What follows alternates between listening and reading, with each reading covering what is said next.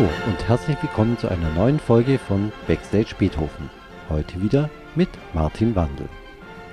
In der heutigen Folge spreche ich mit zwei Kolleginnen über ein Thema, das leider derzeit, vermutlich Corona bedingt, etwas in den Hintergrund gedrängt wurde. Über die Klimakatastrophe. Dabei geht es natürlich auch um die Frage, welchen Beitrag dazu die Kultur respektive ein Sinfonieorchester leisten kann. Eine Antwort darauf versucht der Verein, das Orchester des Wandels, zu geben. Ein Zusammenschluss von inzwischen 20 Berufsorchestern aus Deutschland. Und um Fragen zuvorzukommen, nein, ich stand nicht Pate beim Namen dieses Vereins. Das Beethoven Orchester ist dem Verein vor ein paar Monaten beigetreten. Daher freue ich mich sehr, dass ich mich zusammen mit meiner Kollegin Anna Grimm, mit der Vorsitzenden des Vereins Magdalena Ernst aus Duisburg über Pläne und Ziele des Vereins unterhalten kann. Magdalena ist pandemiebedingt per Zoom zugeschaltet, daher bitte ich die Tonqualität zu entschuldigen. Passend zum Thema Natur saß vor ihrem Fenster ein Vogel, der hin und wieder ihre Beiträge musikalisch untermalt hat. Viel Spaß beim Zuhören. Ja, hallo ihr zwei. Freut mich sehr, dass es geklappt hat, dass wir uns versammeln in ungewohnter Atmosphäre und Location. Bei dir, Anna, auf dem Balkon und über Zoom ist Magdalena Ernst zugeschaltet.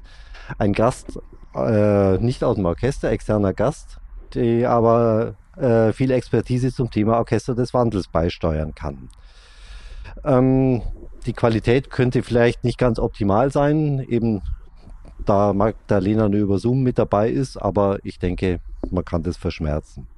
Ja, Magdalena, magst du ein bisschen was über dich erzählen, wer du bist und so weiter und so fort? Ja, hallo. Ich äh, freue mich sehr über die Einladung. Ähm, mein Name ist Magdalena Ernst. Ich bin auch Orchestermusikerin. Ich bin bei den Duisburger Philharmonikern seit vier Jahren Solohornistin und äh, bin jetzt heute hier in meiner Funktion als Vorsitzende des Vereins Orchester des Wandels Deutschland e.V., bei dem ihr ja auch ähm, seit einigen Monaten Mitglied seid, worüber ich mich und wir uns sehr freuen. Und ähm, ja, ich weiß gar nicht, was ich, äh, was ich mehr sagen soll. Nee, super. Dadurch äh, lernt man dich schon ein bisschen kennen und weiß, was für einen Bezug du dazu hast und so weiter und so fort. Hm, übrigens interessant, äh, ich habe vor allem Bratschisten und Hornisten bisher im Podcast gehabt. Ach, wirklich? ja, ja. Eine eindeutige Häufung. Die reden gerne. Ja, genau. In unserem Verein gibt es tatsächlich auch eine, einen, einen, deutlichen Überschuss an Hornisten. ja, Bratsche ist auch ganz gut vertreten, mhm. muss ich sagen. Das leitet auch jetzt elegant zu Anna über. Du bist ja auch Bratschistin bei uns. Äh, schon zum zweiten Mal im Podcast. Ich habe extra nochmal nachgeschaut. Folge 8. Ah. So lange ist es schon her. Okay. Äh, haben wir gemeinsam aufgenommen. Aber du kannst ja trotzdem noch ein bisschen was über dich erzählen. Ähm, naja, heute bin ich in einer anderen Funktion hier. Äh, wir sind ja beigetreten beim Orchester des Wandels, was mich auch total freut und sind jetzt gerade innerhalb des Orchesters dabei, so ein bisschen in einer kleinen Gruppe ähm, zu diskutieren, was wir denn jetzt damit machen. Mhm. Und äh, Teil dieser Gruppe bin ich und werde heute versuchen, sozusagen der Stellvertreter zu sein für die Gruppe und ähm, so ein bisschen erzählen, was wir uns bisher alles überlegt haben. Ja, schön. Bin ich mal sehr gespannt. Mhm. Ja, das führt eigentlich gleich dazu über die ganz natürliche Frage Orchester des Wandels. Ähm, was ist das überhaupt? Ich denke, da kannst du wahrscheinlich am meisten drüber erzählen, äh, Magdalena. Ähm, was kann man sich darunter vorstellen? Ist das ein festes Ensemble oder ja? Ja, ist eine ähm, gute Frage. Es wird auch öfter mal gefragt, heißt es eigentlich das Orchester des Wandels oder die Orchester des Wandels? Tatsächlich sind wir viele. Wir sind inzwischen ähm, äh, 18 Orchester, beziehungsweise sind wir knapp an der Schwelle, äh, jetzt äh, 20 Orchester zu werden. Wir sind ein äh, Verein deutschlandweit. Eine kurze Bemerkung aus dem Off hierzu. Wie von mir im Vorspann erwähnt, sind es inzwischen tatsächlich 20 Orchester. Mehr dazu am Schluss nach dem Gespräch. 20 Orchester zu werden. Wir sind ein äh, Verein deutschlandweit momentan, ähm, der vor einem knappen Jahr gegründet wurde, letztes Jahr im Juni. Und ähm, ja, wir sind ähm, zusammengekommen und, und um uns dem Thema Klimaschutz zu widmen, Klimaschutz und Naturschutz. Und ähm, ja, also was äh, das Besondere ist bei uns, wir äh, haben uns zusammengeschlossen aus den Reihen der Orchestermusiker und Musikerinnen, sind also, verstehen uns als Graswurzelbewegung, wollen einfach ähm, sozusagen von unten uns vernetzen und ähm, uns diesem Thema widmen, uns austauschen, gemeinsam lernen und auch unsere Verantwortung übernehmen, ähm, die wir ganz deutlich sehen. Wir finden einfach, es müssen alle an einem Strang ziehen für dieses wichtige Thema. Und ähm, ja, das, was bisher da schon entstanden ist, ist wirklich ganz toll. Ich bin von Anfang an mit dabei gewesen, bin auch ähm, bei der Gründung dabei gewesen, bei der ähm, ganzen Vorbereitung der Gründung und so weiter. Und was wir in dem Jahr schon gemeinsam gelernt haben, ähm, ja, wird mir an so einer Stelle wie heute, wenn ich darüber sprechen darf, ähm, nochmal bewusst. Äh, was noch wichtig wäre, vielleicht, ähm, das ist gar keine neue Idee, sondern ähm, Orchester des Wandels existiert tatsächlich schon seit über zehn Jahren, ähm, hat seinen Ursprung in Berlin. Die, äh, damals haben Mitglieder der Staatskapelle Berlin ähm, eine Initiative gegründet, die hieß eben Orchester des Wandels und eine dazugehörige Stiftung Naturton, ähm, die, ja, ich glaube, 2009 ins Leben gerufen wurde. Und ich war damals auch äh, in Berlin, habe dort studiert und einer meiner Lehrer war Markus Bogayer, der ähm, jetzt bei uns stellvertretender Vorsitzender im Verein ist und damals eben die Initiative in der Staatskapelle maßgeblich vorangetrieben hat. Und insofern habe ich das von Anfang an eigentlich ähm, sehr aktiv auch mitverfolgt und mir eigentlich immer gewünscht, auch Teil dieser Initiative zu werden. Und so vor anderthalb Jahren ging das dann los, dass aus mehreren Orchestern Leute auf ähm, Markus und seine Kollegen zugegangen sind und gesagt haben, können wir nicht was Gemeinsames machen. Und dann ist eben diese Idee entstanden, wir schließen uns alle zusammen zu einer überregionalen Initiative. Und um handlungsfähig zu sein, haben wir dann eben entschieden, wir gründen einen Verein. Ja, ah, ja. so. Und ähm, das läuft natürlich alles auf privater Basis, sage ich mal. Also nicht, dass die Orchester offiziell, was ich, das städtische Orchester der Stadt Bonn äh, beitritt, sondern eigentlich eine private Initiative, die wir in unserer Freizeit machen. Ganz genau. Also das ist auch, denke ich, ähm, sehr wichtig für den Charakter unserer ganzen Organisation und unserer ganzen Arbit. Ähm, wir machen das also erstens freiwillig, ehrenamtlich und wir sind vor allem ähm, als private Mitglieder, also als privater Zusammenschluss der Mitglieder aller Mitgliedsorchester treten wir dann bei diesem Verein ähm, ist es jetzt nicht unbedingt ausgeschlossen, dass eine Institution beitreten kann, aber tatsächlich aus rechtlichen Gründen ist das auch gar nicht so einfach und so, was uns auch sehr wichtig ist, ist eben zu sagen, äh, wir engagieren uns ganz persönlich und setzen damit auch nochmal ein ganz eigenes Zeichen. Das ist, ähm, also denke ich, als Signalwirkung nach außen auch sehr wichtig zu zeigen, wir identifizieren uns wirklich ganz persönlich und wollen das auch so gestalten, wie, wie das unseren Vorstellungen entspricht. Mhm. Also können auch Privatpersonen einfach beitreten.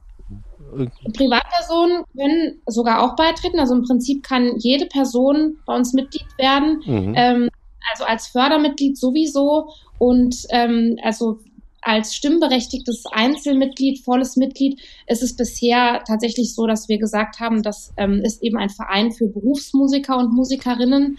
Ähm, aber wer weiß, es ist alles in Bewegung, im Wandel, wie das der Name mhm. schon sagt. Und insofern kann auch das sich natürlich irgendwann ändern. Genau, aber bisher sind wir ein Verein aus Mitgliedsorchestern und einzelnen Musikerinnen und Musikern. Mhm. Da wäre es dann eigentlich auch ganz interessant zu erfahren. Und die Frage jetzt natürlich mehr an dich, Anna. Ähm, wie tritt man bei? Wie lernt man das Orchester des Wandels überhaupt kennen als Orchester und wie ist es bei uns gelaufen? Hm, ich glaube, wie war das? Also ich glaube, bei uns war das ein bisschen, ist das tatsächlich mehrgleisig passiert. Ähm, ein guter Freund von mir aus Berlin, Matthias Wohleber, der ist Bogenbauer. Mhm. Und äh, mit dem war ich immer wieder in Kontakt. Und so vor etwa einem Jahr hat er mir von dem Orchester des Wandels erzählt. Und ich dachte, ach, das ist ja interessant. Und wahrscheinlich ungefähr zur gleichen Zeit äh, war Mareike Neumann, mit der du, glaube ich, gerade diesen Podcast gemacht hast. Über, über Bach bei Bike, genau. genau mhm. ähm, auch schon in Kontakt. Ähm, mhm. Ich glaube auch mit Magdalena, wenn ich mich nicht irre.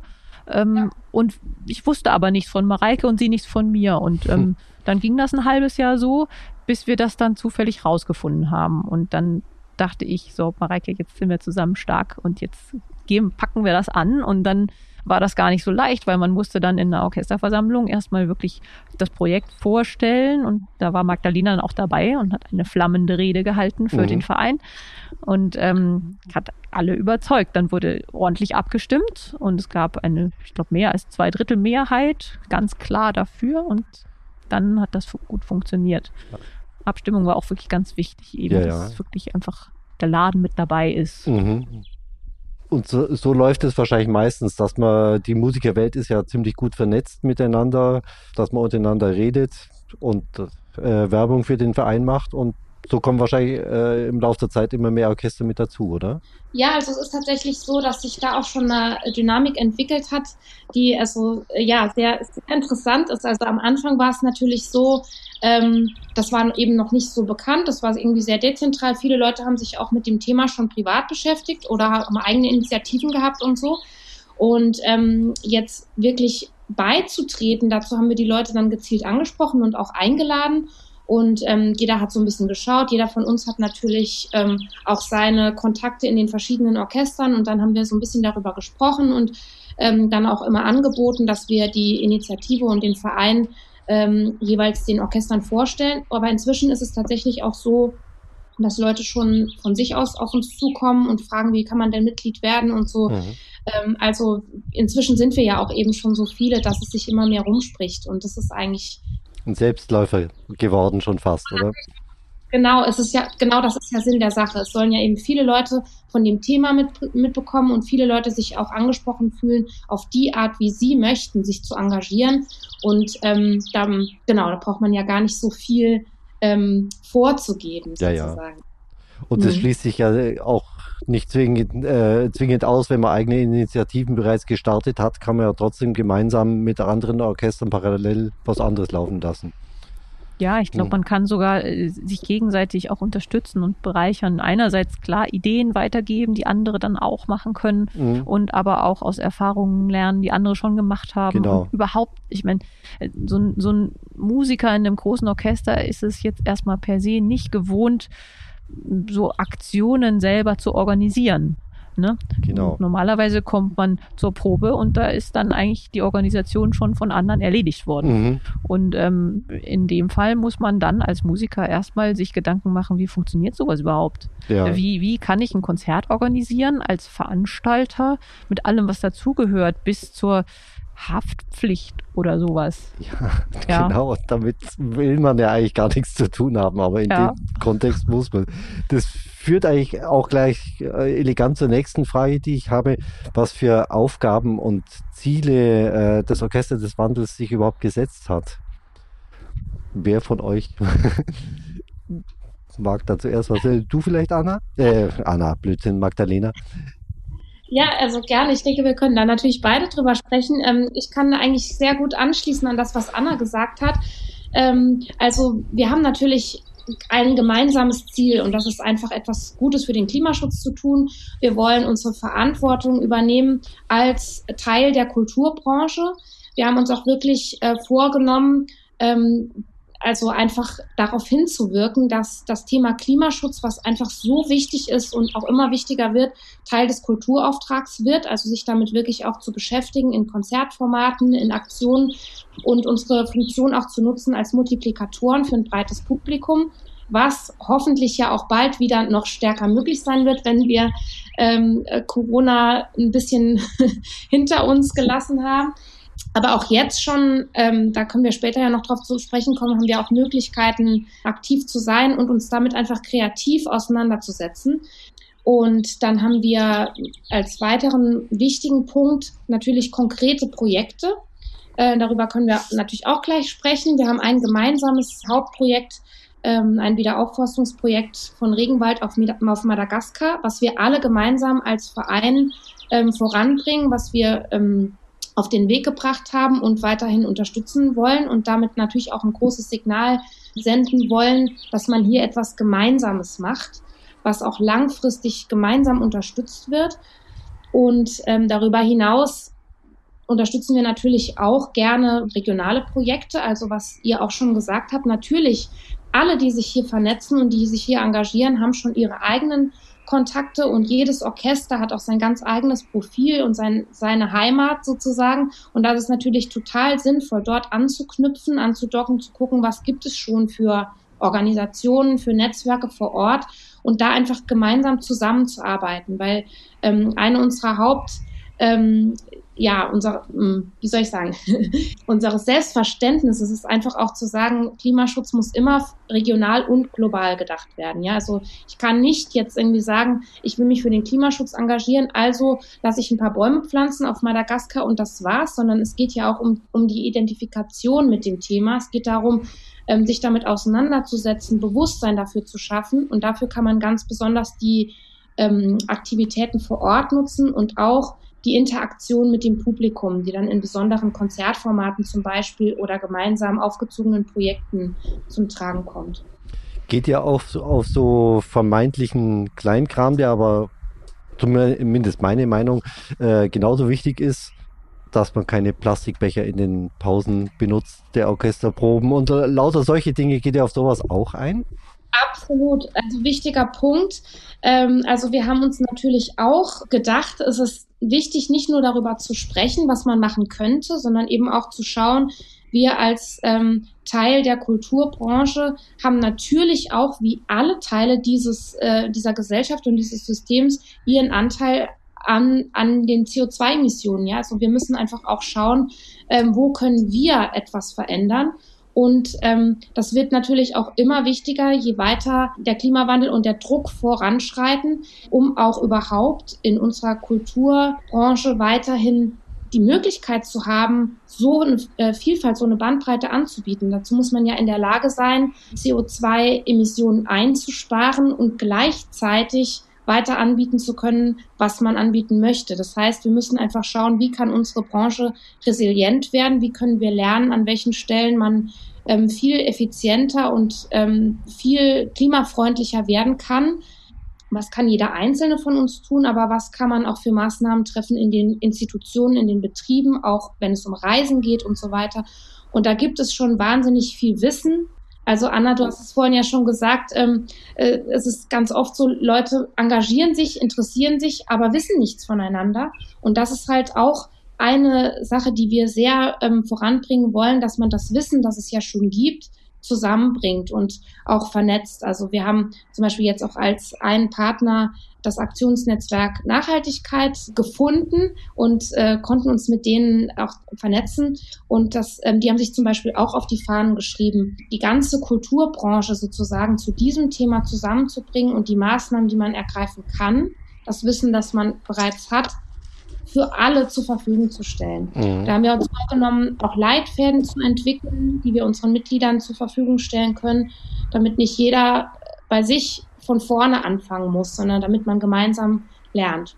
Und ähm, genau, also dieses äh, bei sich selber auch anfangen, darüber nachdenken, was kann man tun, dieses Wissen teilen und dafür ein sehr großes Netzwerk aufbauen und diese Synergieeffekte dann nutzen, die dadurch entstehen. Das ähm, ist auch ein Teil unserer, unserer Arbeit. Was mir dazu gerade äh, spontan einfällt, ich bin mhm. neulich über so eine Internetseite gestolpert der Clubszene in Berlin seit einigen Jahren arbeiten die in die Richtung. Habt ihr davon schon was gehört gehabt oder gibt es da Querverbindungen?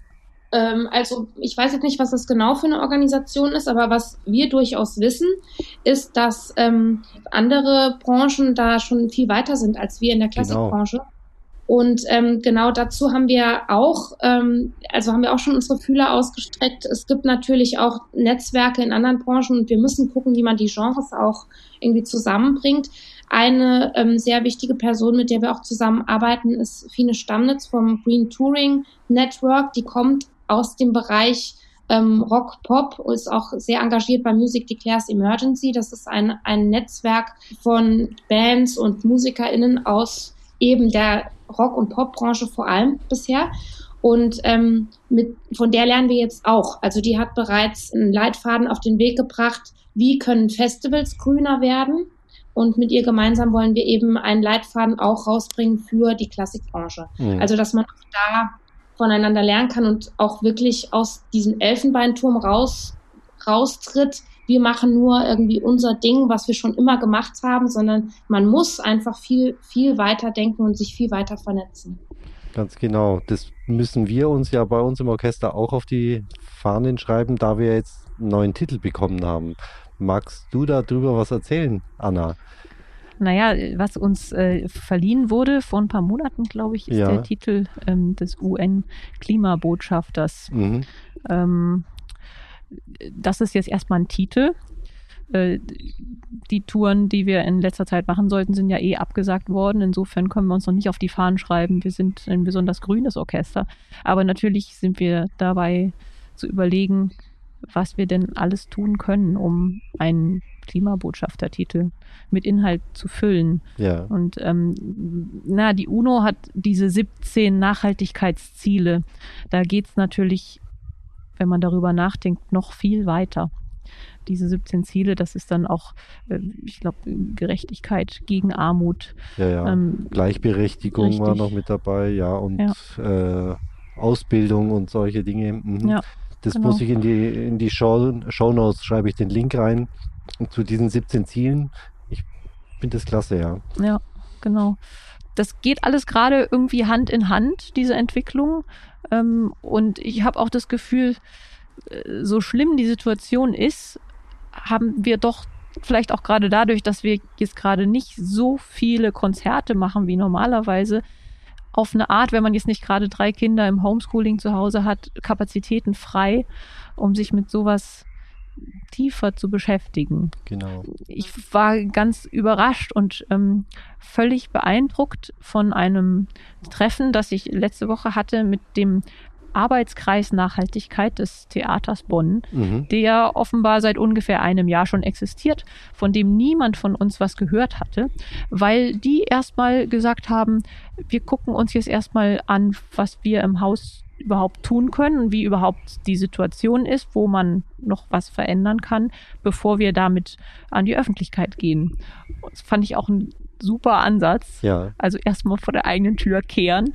Und, sehr sympathisch, äh, ja. Total. Mhm. Und äh, die waren da auch schon sehr weit, also haben, haben sich angeguckt, es muss jetzt irgendwie mal ein ordentliches Mülltrennungssystem ins Haus und was für Grünflächen gibt's vor der Tür, die aber zum äh, Gelände mit dazugehören die vielleicht wirklich mal eine Begrünung bräuchten. Mhm. So. Und also es sind tatsächlich dann, wenn man jetzt äh, gerade vom globalen Denken kommt, erstmal die kleinen Schritte, aber super wichtig. Und ich denke, von dort ausgehend fühlt es sich dann auch wahrscheinlich sehr gut an, immer weiter und immer größer zu denken.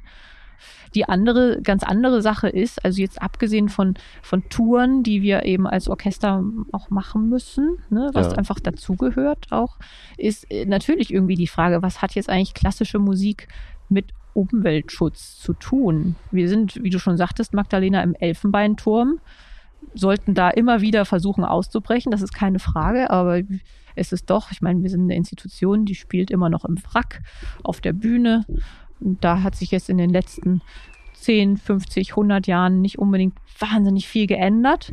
ähm, da muss ich nochmal erzählen von meinem Freund Matthias äh, Wohlleber aus Berlin, der ist Bogenmacher.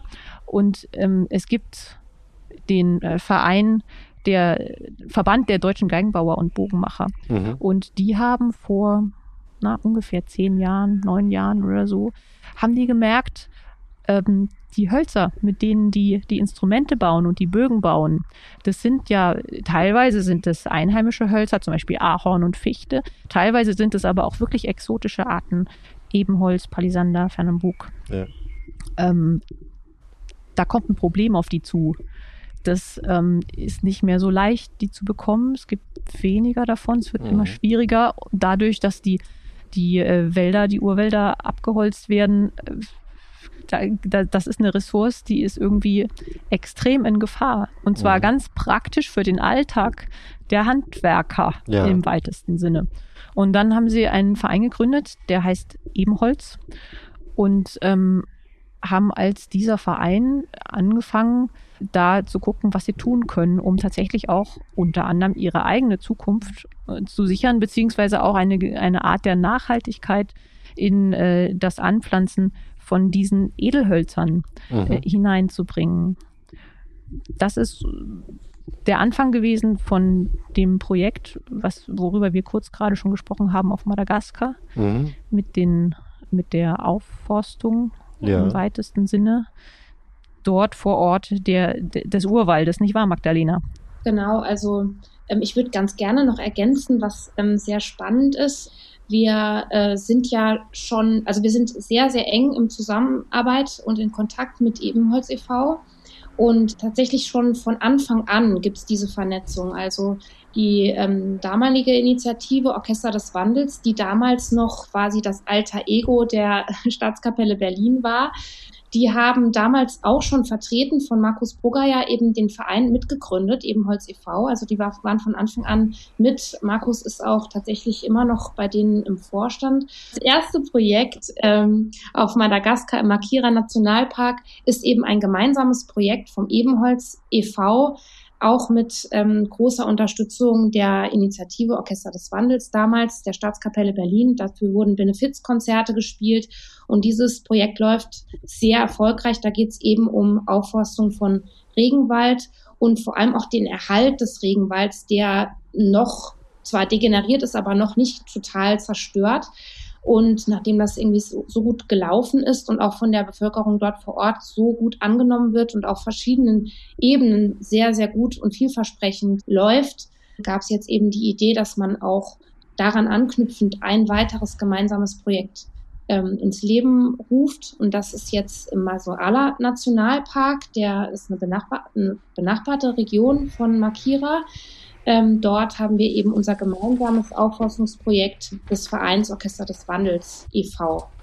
Genau, da geht es vor allem eben um den Erhalt dieser Arten, auch den Erhalt dieser großartigen Biodiversität, die es dort gibt. Also es, diese Region gehört zu den Orten weltweit mit überhaupt dem größten Artenreichtum, der natürlich massiv in Gefahr ist, was ähm, überhaupt für die Artenvielfalt generell natürlich eine Katastrophe ist, aber auch für die Menschen dort vor Ort und eben, wie du sagst, Anna, auch für diese wertvolle Ressource, dieses Holz. Ne? Also da muss man einfach schon sehen, unsere Branche hat auch einen massiven Anteil daran, auch wenn man weiß, dass ähm, große Anteile dieses Holzes vor allem für Möbel verwendet wird.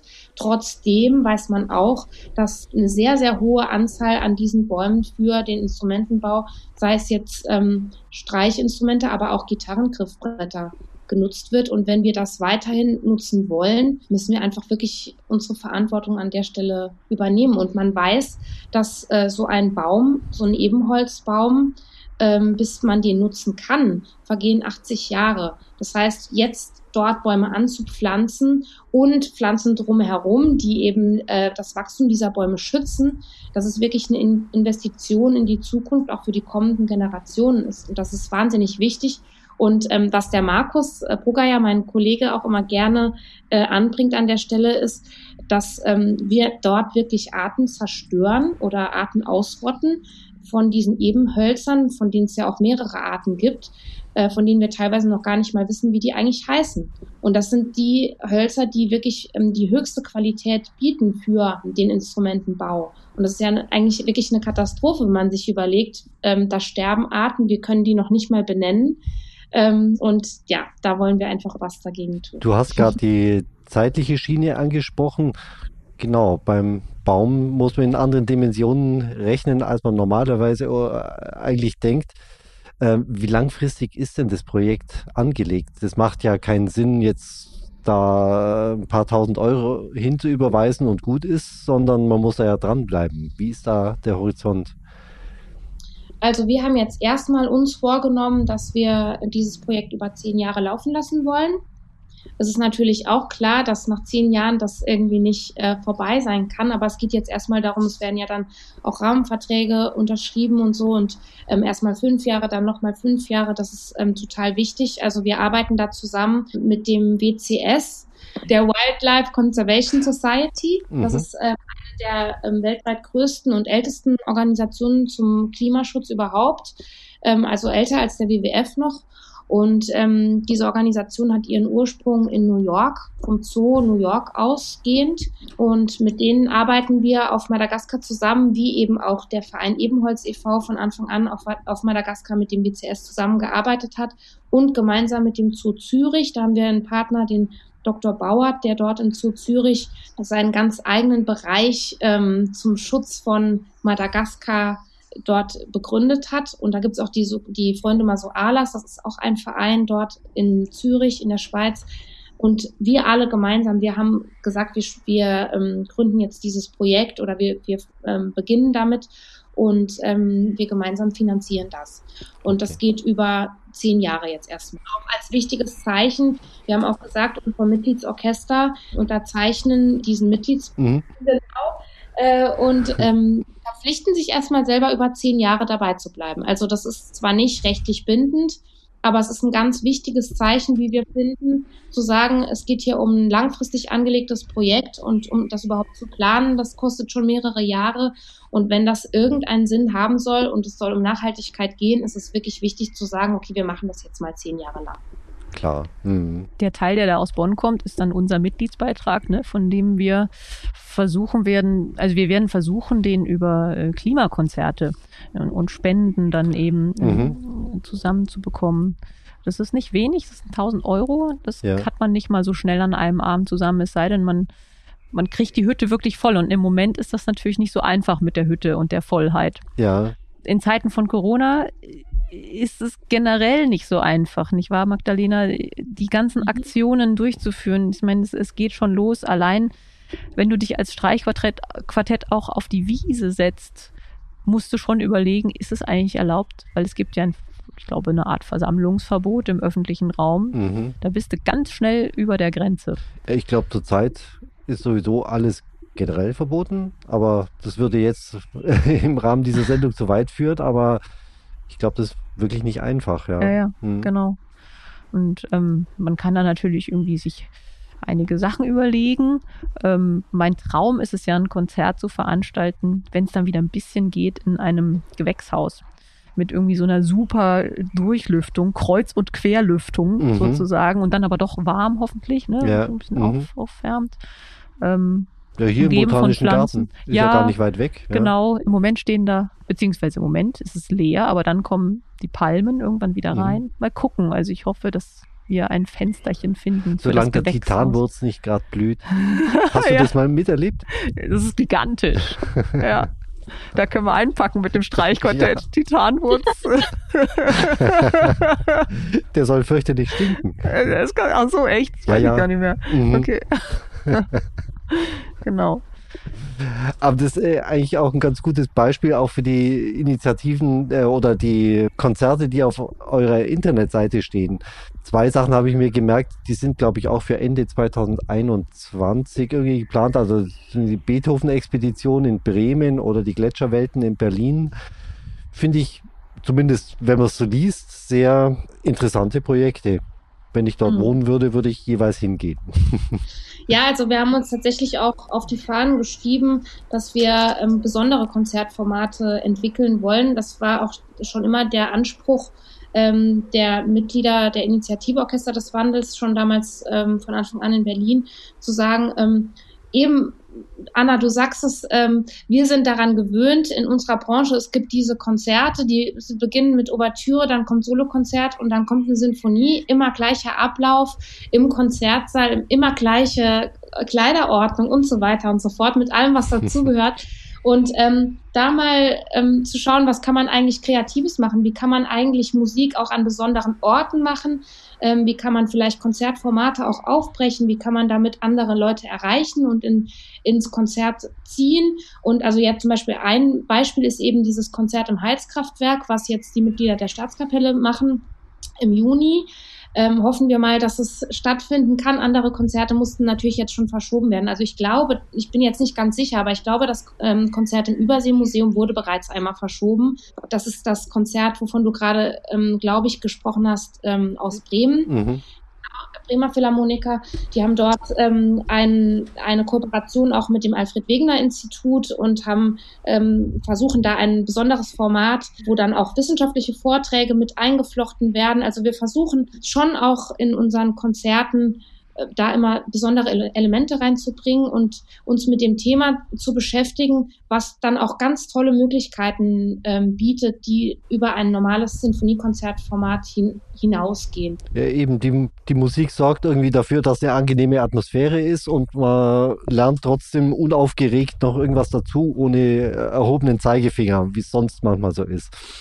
Ja, gut, das ist jetzt sehr nett ausgedrückt. Also wir, äh, das muss nicht immer nur alles angenehm und nett sein, aber was uns natürlich ganz, ganz wichtig ist und was wir auch denken, was uns unsere Möglichkeiten ganz besonders auszeichnet, das ist natürlich, dass wir über die Musik die Menschen emotional ganz anders erreichen können. Wir wollen in den Konzerten wirklich auch ähm, die Leute inspirieren und mitnehmen und auf dieser seelischen Ebene ansprechen. Und dadurch hoffen wir, dass die Menschen auch ähm, ganz anders sich öffnen und ähm, aus meiner Erfahrung, ich habe auch damals mehrere Konzerte miterlebt in Berlin und für mich war es immer wirklich, es waren ganz besondere ähm, Erlebnisse, an die ich mich auch danach erinnert habe und wo ich auch wirklich gemerkt habe, das ist so kostbar, was wir da haben. Das ist sowohl das, was wir hier an, an Musik haben, was wir hier an Kultur haben, das ist so kostbar und das müssen wir wirklich schützen und ähm, äh, also gerade Corona zeigt uns ja auch, dass es alles andere als selbstverständlich ist, dass wir diese Kulturbranche überhaupt haben.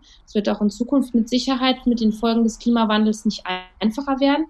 Ähm, aber sowohl das ist so kostbar, als auch eben die Ressourcen, die wir haben, uns, unsere Erde, das ist alles kostbar. Darum muss man sich wirklich kümmern. Und wenn man eben auf so einer seelischen Ebene angesprochen und berührt wird, glaube ich, hat man auch wirklich noch viel mehr Lust, also es geht darum, Lust zu bekommen und auch ähm, diese Freude am, an, am Klimaschutz, Naturschutz auch zu wecken und eben nicht nur zu sagen, es ist alles ganz furchtbar und wir müssen, wir dürfen alles nicht mehr, sondern nein, wir können eben zeigen, was man tun kann. Ich empfinde das als unglaublich motivierend, auch zu spüren, wenn wir alle zusammen daran arbeiten und wirklich was tun wollen und diese positive Kraft nutzen, die entsteht, wenn viele Leute an einem Strang ziehen, dann können wir auch wirklich was erreichen.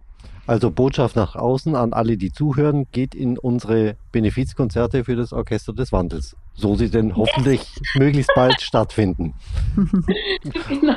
Gäbe es andere Möglichkeiten, wie, äh, wie man den Verein unterstützen kann?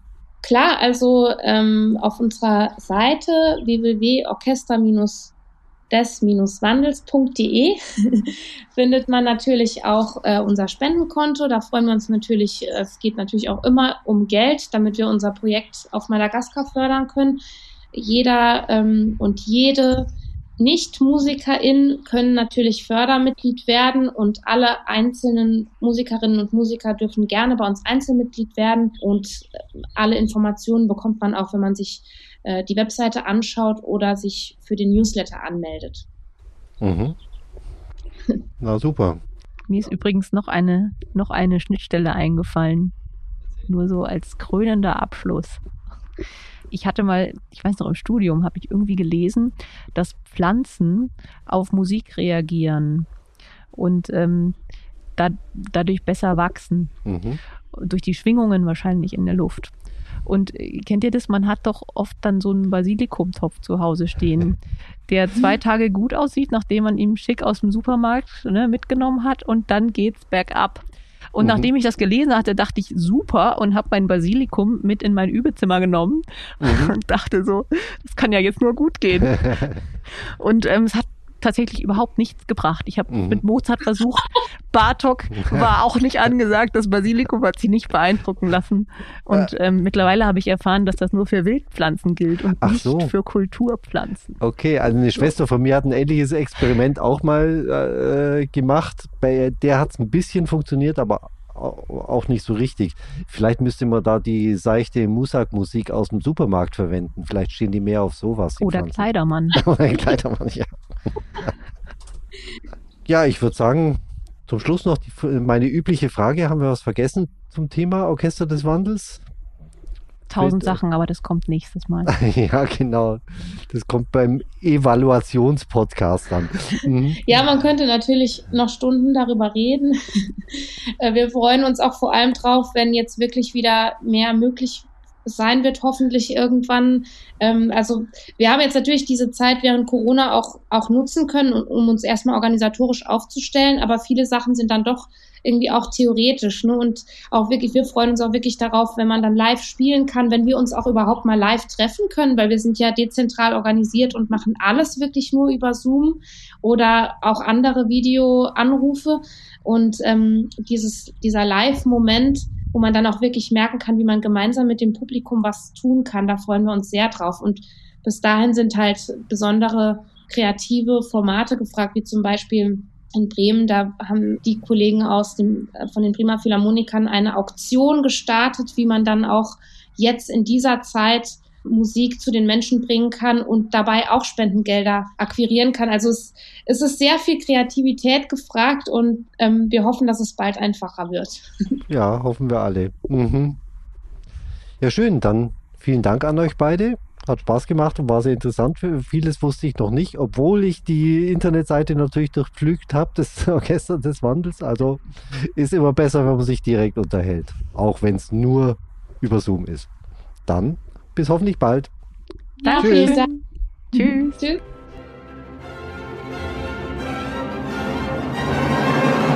Ja, wieder einmal ein kurzweiliges und informatives Gespräch mit viel neuem Input für mich. Vielen Dank an euch beide nochmal von dieser Stelle. Auch im Beethoven Orchester setzt diese relativ neue Mitgliedschaft im Orchester des Wandels viel kreative Energie frei.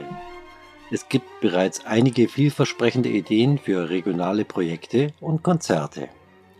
Pandemiebedingt liegen diese Ideen noch auf Halde, aber seien Sie gespannt.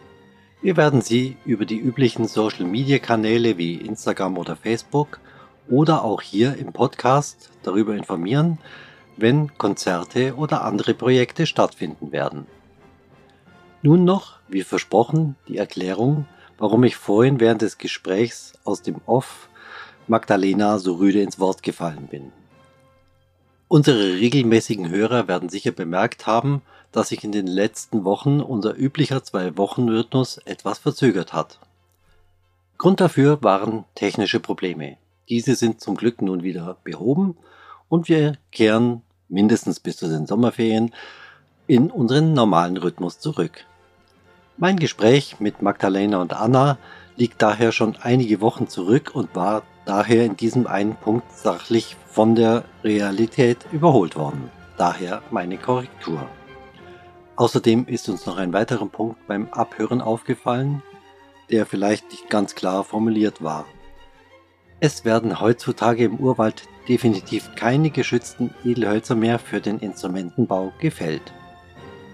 Informationen über das Orchester des Wandels können auch über die Internetseite www.orchester-des-wandels.de abgerufen werden. Natürlich können Sie uns auch eine E-Mail schreiben unter info at beethoven-orchester.de. Wenn Sie Fragen, Kritik oder Themenvorschläge zu unserer Podcast-Reihe haben, beantworten wir diese gerne oder leiten sie dementsprechend weiter. Vielen Dank und bis bald wieder bei Backstage Beethoven.